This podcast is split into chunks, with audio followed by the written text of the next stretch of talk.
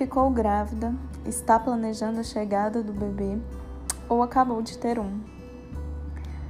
Um novo filho na vida de uma mulher é uma mistura de sentimentos, alegria e ao mesmo tempo várias incertezas, medos profissionais. Sim, eu também passei por isso. Se você está vivendo esse momento e quer conhecer novas soluções para empreender, ganhar dinheiro e ao mesmo tempo ficar com seu bebê em casa, neste podcast você vai encontrar.